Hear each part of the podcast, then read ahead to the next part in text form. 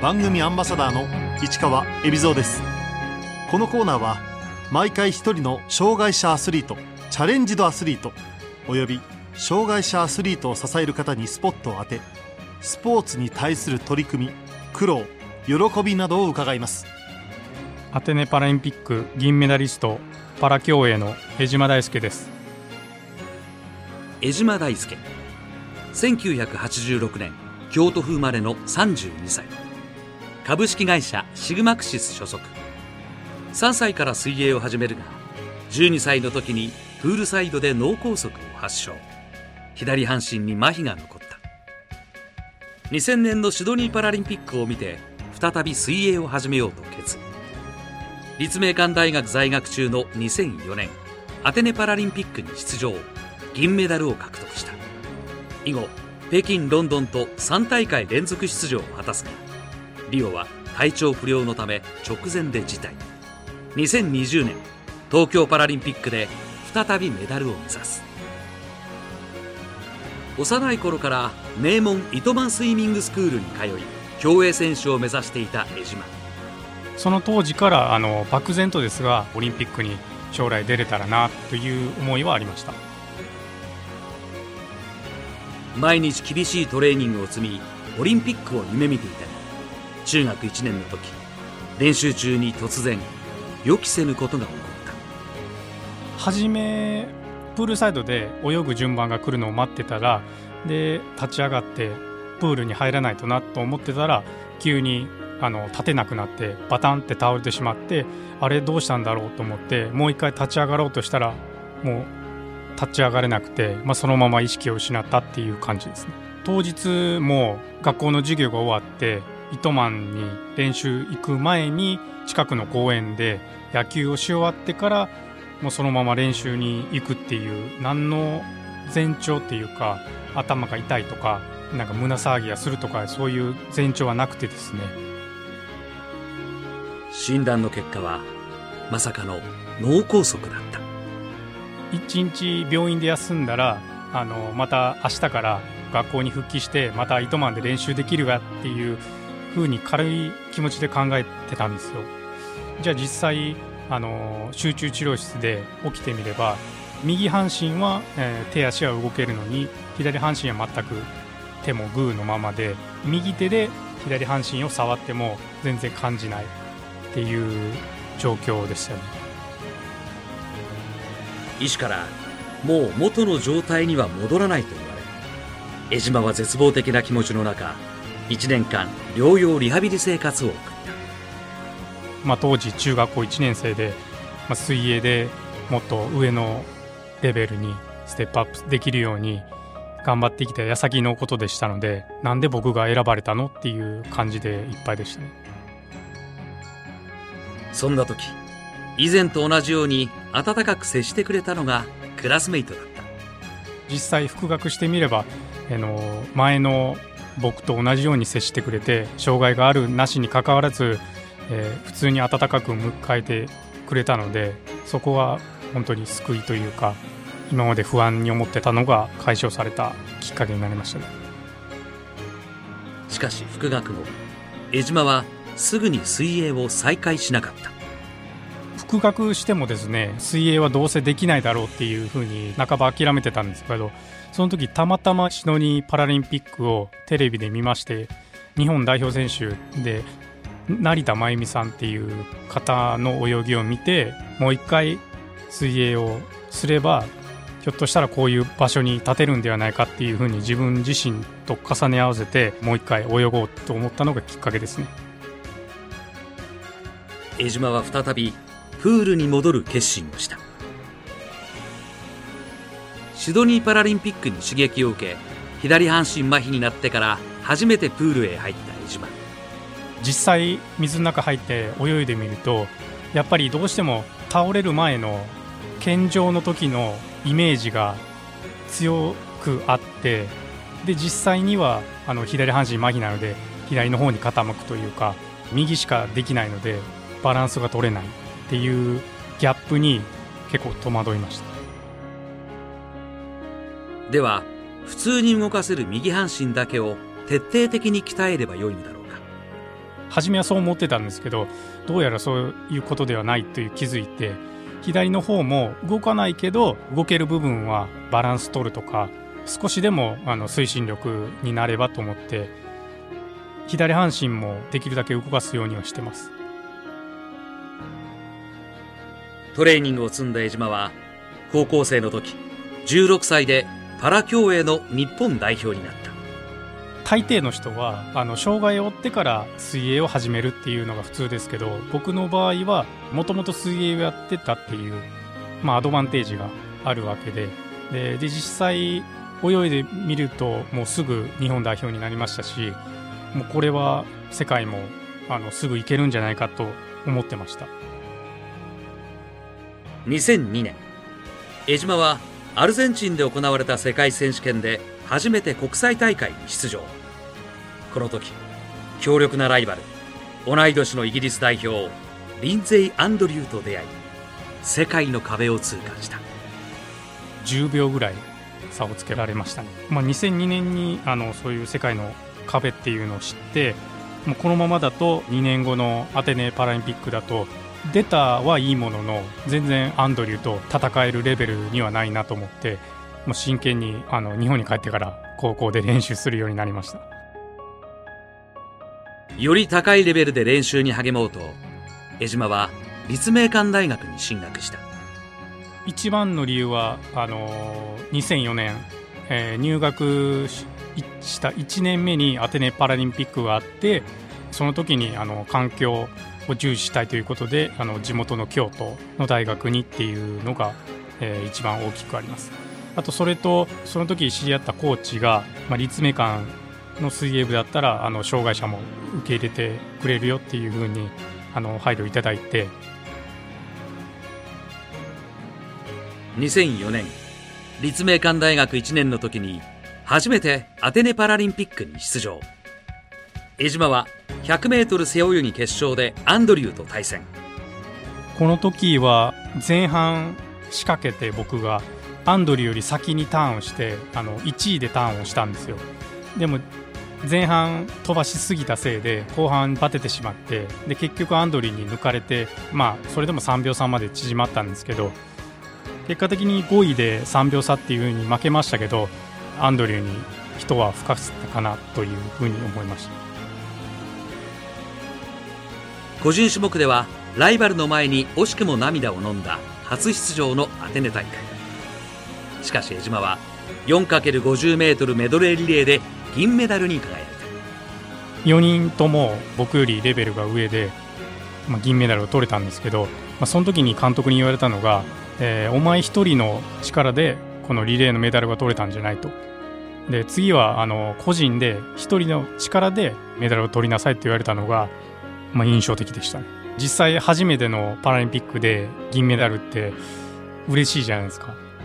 でもそういうこと言われてはっと気づいて。4年後の2008年江島は北京パラリンピックにも出場。100m 背泳ぎでは好記録を出しながら結果は5位に終わった。次のロンドン大会もタイムをさらに1秒縮めたが決勝進出はならなかったこの北京パラリンピックになると実際に各国がですね健常者と同じようにナショナルトレーニングセンターで練習をしたりユニフォームとかメディアの扱いにまでほとんどオリンピックとパラリンピックの区別がないぐらいまで成長してですね、まあ、実際このタイムで泳げばメダルだろうって思われてた結果が全然通用しなくて自分もさらにレベルアップしていかないとなと感じた試合でしたロンドンではこんな出来事があったまあ印象的だったのが、まあ、僕が決勝で泳いだんですけど隣の中国の選手が世界新記録で優勝したんですよであ僕はベストだけど4位だったので残念がってたら「ジャパングレート!」とか「グッジョブ!」とか中国選手が勝ったにもかかわらず多分おそらくその人は僕の泳ぎを見てあ頑張ってるなっていうのを称える意味で言ってくれたと思うんですけど、まあ、その時にもあの自分は結果にこだわってたのがあやっぱりイギリスはパラリンピック発祥の地でもありますしもう素晴らしいっていう感じを受けたのでただただ感激してました、ところが4大会連続で出場するはずだったリオパラリンピック。体調不良で直前の事態となった。もう代表が内定しててでその時にまたプールサイドで左手にしびれが出てで倒れて病院に搬送されて、まあ、結果的には原因不明っていう判断をされたんですけど昔のことがよぎって無理するともっと悪化して今後の人生に支障が出ると言われたのでかなり悩んだんですけどリオは断念しました。リオ行きを断念した江島。だが気持ちは代表の一員。僕が本当は副キャプテンで、まあ、まあこういうことで辞退してしまって自分にできることはないかっていうことを考えて、まあ、調子どうやとかメッセージをのやり取りをしてたので、まあ、少なからず日本代表の力にはなったかなと思います。江島は現在プロ契約を結び株式会社シグマクシスに所属。プロのスイマーとして活動している。それまであの会社に通常勤務をして定時後練習するっていう生活を送ってたんですが、まあ、日に日にあの仕事の量が増えてきましてどうしても今まで掲げてた両立っていうのがうまくいかなくなってで結果的にどっちつかずっていう状況になって、